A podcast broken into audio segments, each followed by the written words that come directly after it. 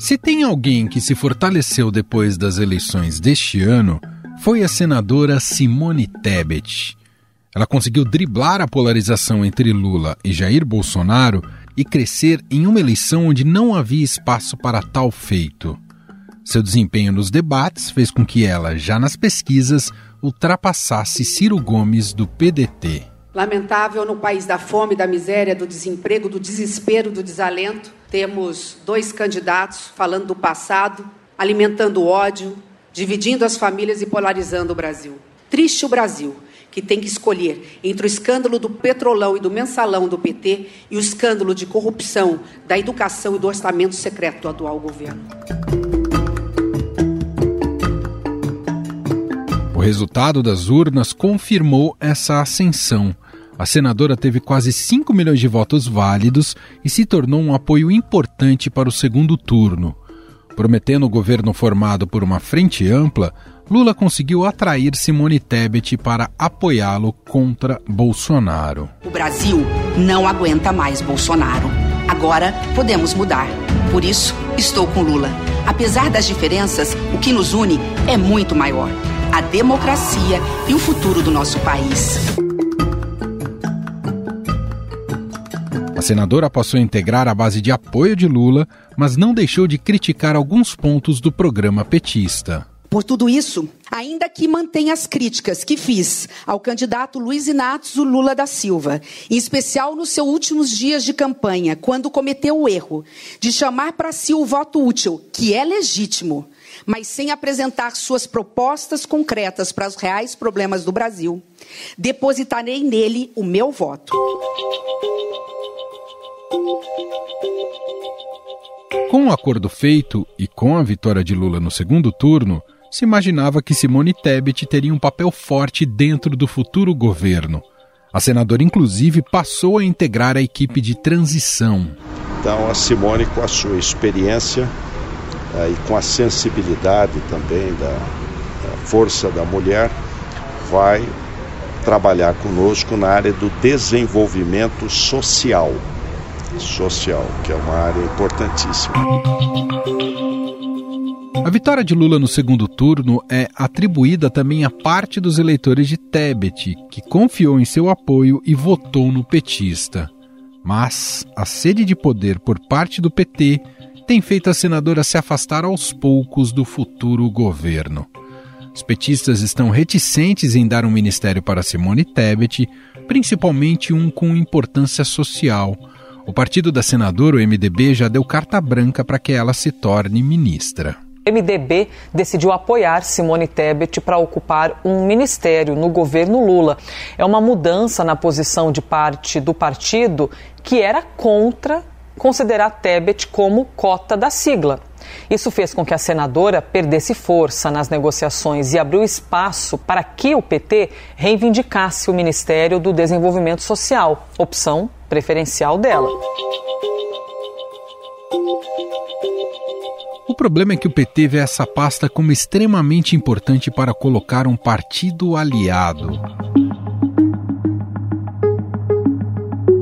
Legenda esperava que Tebet aceitasse o Ministério da Agricultura, já que a senadora do Mato Grosso do Sul é muito ligada ao agronegócio.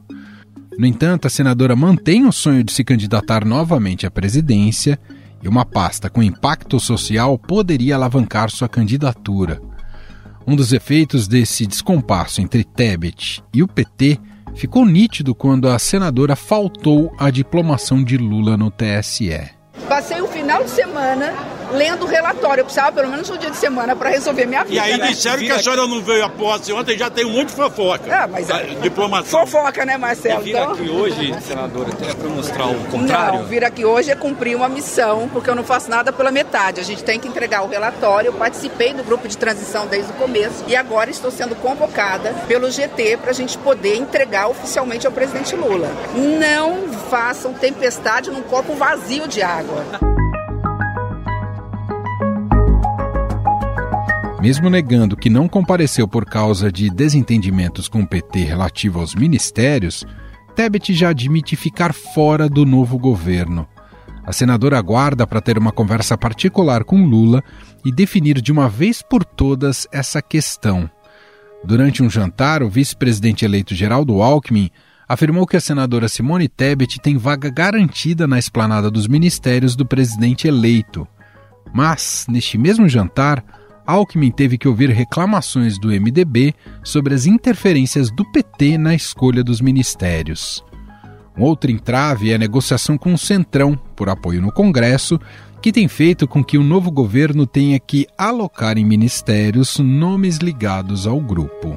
O governo eleito tem a montagem da esplanada dos ministérios para atrair aliados. Arthur Lira quer manter o orçamento secreto que está sendo julgado no Supremo, mas também emplacar espaços no governo que vem sendo eleito. Afinal, qual será o futuro de Simone Tebet no novo governo? Quem perde mais com a sua eventual ausência na gestão petista? A própria Simone ou Lula? Sobre o assunto, vamos conversar com a cientista política e professora de pós-graduação da Fundação Escola de Sociologia e Política de São Paulo e pesquisadora da PUC, Tatiana Checarino. Olá, professora, seja muito bem-vinda, tudo bem? Olá, Emanuel, tudo bem? Tudo bom. Professora Simone Tebet, a gente até comentou nas oportunidades que tivemos de conversar durante as eleições, né, principalmente com o resultado das eleições, é, um pouco foi consenso que ela é, saiu maior do que entrou nessas eleições de 2022.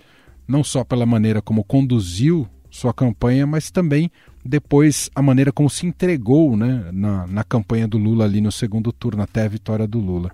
Até por isso era dado como certo que ela teria uma cadeira cativa no primeiro escalão do novo governo que ainda está se formando. Mas a coisa deu uma emperrada, eh, especialmente pelas próprias pressões internas do PT. A gente não sabe ao certo se ela fará parte ou não deste novo governo. E aí quero começar te perguntando se, esse, se essas articulações, se esse acordo inviabilizar né, a possibilidade dela assumir, por exemplo, o Ministério do Desenvolvimento Social, que era o que ela queria, quem perde mais no final das contas? Ela, Lula? Como é que você avalia, professora? Bom, é, é muito difícil a gente falar de futuro, né? Acho que as nossas os nossos ouvintes, se ouvirem isso, esse podcast daqui um, umas semanas, vão falar, nossa, eles falaram estava certo ou não, né? Porque a gente vai é, acabar criando hipóteses aqui, né? É, é, um momento de bastante negociação, né? A, a, o período de uma transição de governo, ainda mais essa transição, né?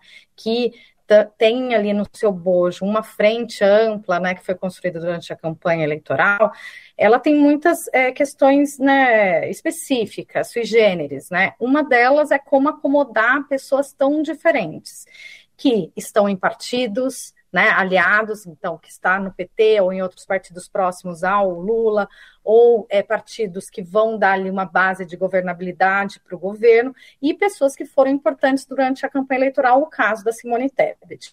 Então, a negociação, ela é sempre complexa.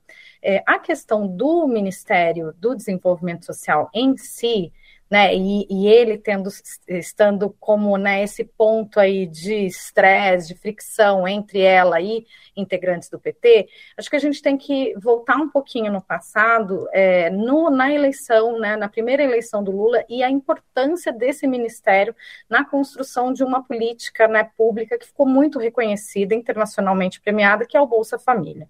Né? Então, esse é um campo, vai, um ministério muito importante para o Lula e para o PT também, né? Então o PT tem um histórico né, de, é, né, de trabalhar, de desenvolver pesquisas, de desenvolver análise sobre esse tipo de tema, né? Que é o desenvolvimento social, o combate à fome, etc.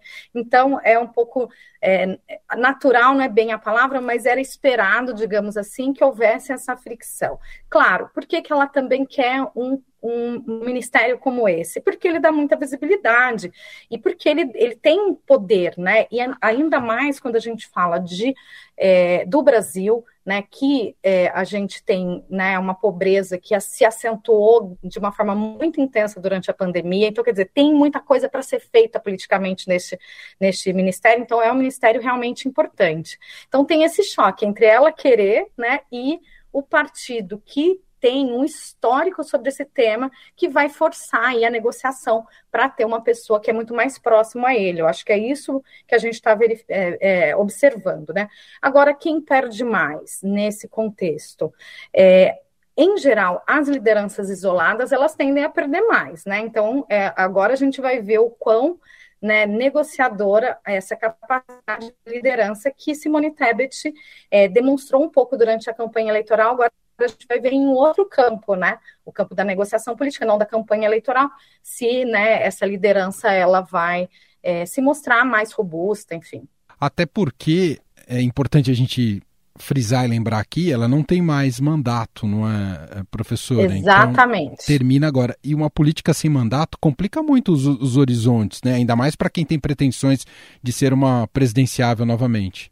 É, isso e, e, o fato de dela né, ser uma política do MDB, que é um partido bastante heterogêneo, né, é um partido que durante o período da transição, período da ditadura e depois da transição, acabou abrigando pessoas com correntes ideológicas muito diferentes, né, que estavam no campo da defesa da democracia, mas que eram muito distintas. Então a gente tem muitas cabeças né, ali dentro do MDB. E, de certa maneira, é, a Simone Tebet, isso foi importante para a projeção dela durante a campanha, ela se colocou de uma forma mais né, intensa em relação a, a alguns des, deles, né, dizendo: é, eu não concordo com todo mundo do meu partido. Antes mesmo do partido se posicionar né, no segundo turno, ela já foi, se posicionou, falou: não, eu vou apoiar né, o Lula por conta né, de ser é, uma defesa da democracia. Então, quer dizer, ela também não tem uma situação tão tranquila assim no MDB, mas isso era esperado dentro do MDB por ter né, correntes muito distintas. Então, ela tem isso. Ela tem o, o, o PT que está disputando esses ministérios que se julgam serem os mais relevantes e, e de fato são, né? Para as políticas públicas que, historicamente, é, o PT defendeu e, e tentou construir no, no país. E não tendo né, um mandato, quer dizer, ela né, vai ficar pelo menos aí dois anos, mas vamos a ver se se candidata a algum cargo para né, a eleição municipal, né? A cada dois anos temos eleições, né, Emanuel, para deixar a gente de, né, doido, é, mas a gente gosta, né? É, então é um, é um período que pode sim cair no ostracismo, né? Então, é, ainda mais no contexto que a gente tem, né, de é, campanha permanente, de campanha é, de, né, da presença das, dessas figuras políticas, elas serem importantes nas ruas e nas redes, né? Então, a perda de visibilidade, ela é muito ruim, né? Então, é, vamos ver, né? A gente está acompanhando aí quais serão as possibilidades. Eu não descarto, eu acho que negociação política é isso mesmo, né? é, né, puxa para cá, puxa para lá, talvez ela tenha né, feito né, essa oferta, né, esse lance, na verdade, muito alto, né, e vai receber uma coisa que não é tão alta assim, mas é, e também tem um aspecto pessoal, né? É, a gente é, é, até engraçado quando a gente escreve trabalhos acadêmicos, ou a gente faz pesquisa, a gente contrai dívida com um monte de gente, né? Em campanha eleitoral também, né? E dívida, nesse caso, não é monetária, é de fato de, de ter sido importante, de lealdade e tal, né? Então, é, é, certamente o Lula tem é, dívidas com ela nesse caso, né? Nesse sentido.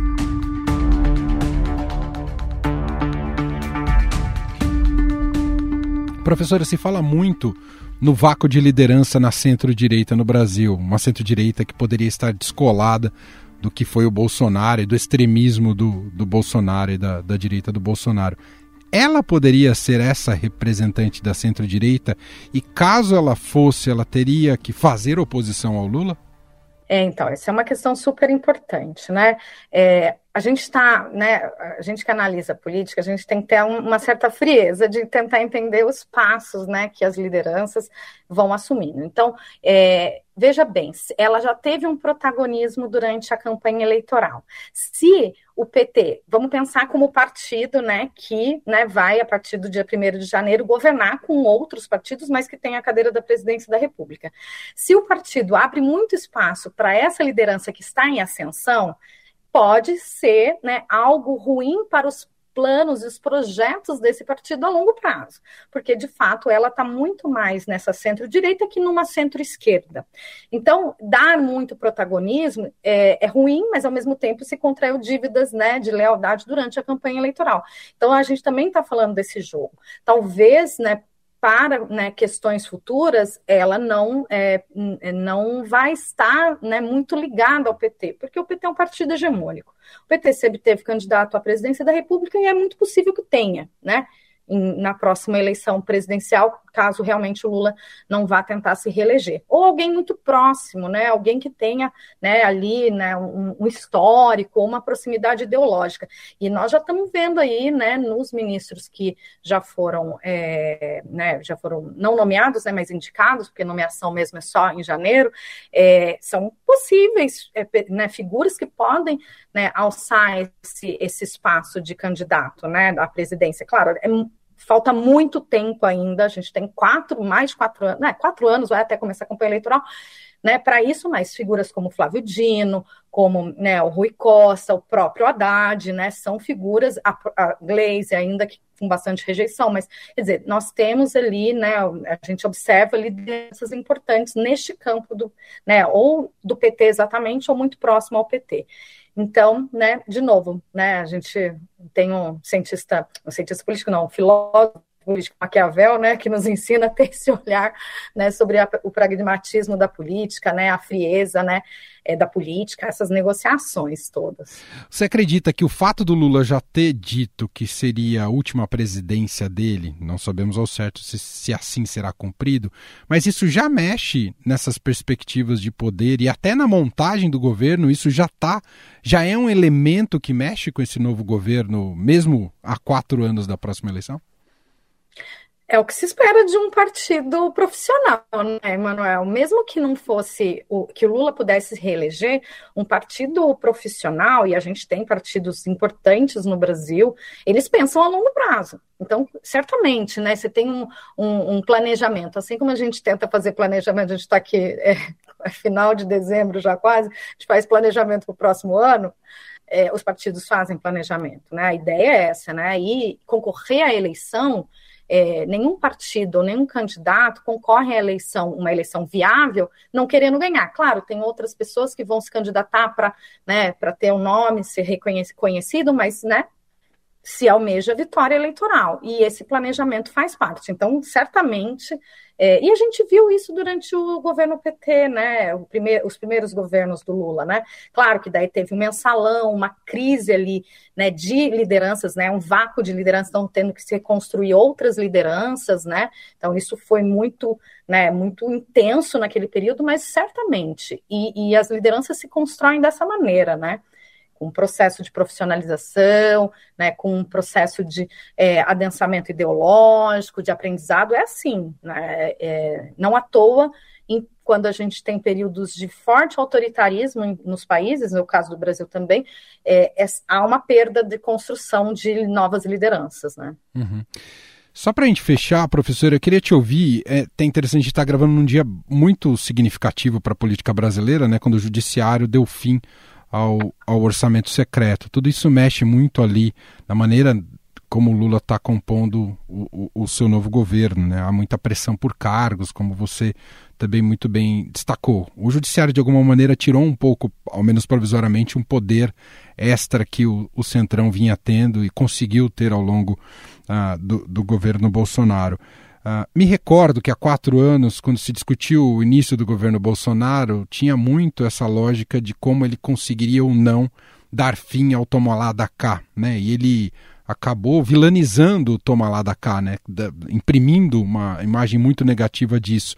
Uh, eu queria te ouvir sobre essa restituição na, claro que o fisiologismo exacerbado nem sempre é bom, mas essa restituição de um governo que tenta negociar, tenta se aproximar é, dentro de bases mais pragmáticas e políticas, sem, é, enfim, visando o, o, o, esperamos o bem público. Ah, isso é muito legal, né? Acho que uma coisa, falar uma coisa que é muito muito óbvia, digamos assim, mas que é importante a gente reforçar porque a gente passou quatro anos né, de uma criminalização da política o fazer político é negociação, é um, um, um determinado deputado tem um projeto e ele vai tentar puxar para aquele lado ou puxar mais para minha, né, meu, meu é, meu viés ideológico. Então, isso é parte da política. Só que essa política, para ela ser democrática, ela precisa ser transparente e ela precisa ter bases republicanas, né? Então, a transparência está nisso. E a gente não viu isso acontecendo com o orçamento secreto. É secreto justamente porque não é transparente. Então, isso já é uma questão importante. Orçamento também é sempre um motivo de disputa política, né?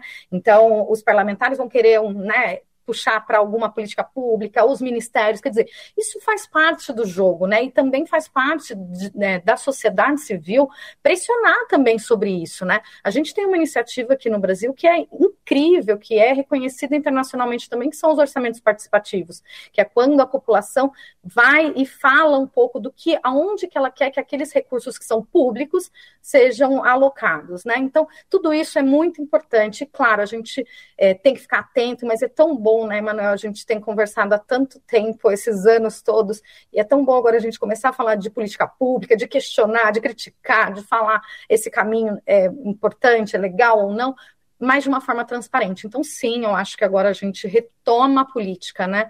É, a política como esse espaço de debate, de disputa. Às vezes se perde, às vezes se ganha, né? E, e a gente está aqui também para tentar contribuir um pouco com isso, né? E o Bolsonaro foi mal sucedido ao tentar negar essa negociação, né? achar que poderia acabar com o toma lá da cá. É, é que acho que a gente pode diferenciar o que é o toma lá da cá com bases fisiológicas Exato. e aquilo que é negociação, né, para políticas públicas, para que os meus projetos, quem se candidata a um deputado federal, um estadual, enfim, é, faz promessas também durante a campanha, fala, não, eu vou levar coisas para isso, eu vou levar recurso para aquilo, quer dizer, então, né, o orçamento vai ser disputado e numa disputa que seja transparente, né, que seja acompanhada pela imprensa, pelos cientistas políticos, enfim, pela sociedade também como um todo, que, é, é, que os deputados, né, os políticos em geral, sejam responsivos, né, que eles prestem contas para a gente, né, para a gente saber quais são os rumos que, né, que o país está tá tomando. E, de fato, o Bolsonaro não conseguiria acabar com esse tipo de negociação, é, porque isso é parte da democracia. Só se acaba com isso com autoritarismo, né? Muito bom. Nós ouvimos aqui Tatiana Chicarino, professora de pós-graduação da Fundação Escola de Sociologia e Política de São Paulo, pesquisadora da PUC, mais uma vez, batendo esse papo aqui com a gente. Te agradeço demais, professor. Esse caso não voltemos a falar, um ótimo fim de ano e boas festas para você. Para você também, Emanuel.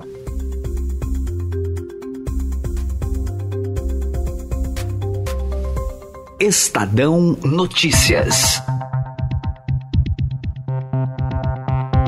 E este foi o Estadão Notícias de hoje, terça-feira, 20 de dezembro de 2022. A apresentação foi minha, Emanuel Bonfim. Na produção, edição e roteiro, Gustavo Lopes, Jefferson Perleberg e Gabriela Forte. A montagem é de Moacir Biasi. Escreva para gente no e-mail podcast@estadão.com. Um abraço para você e até mais.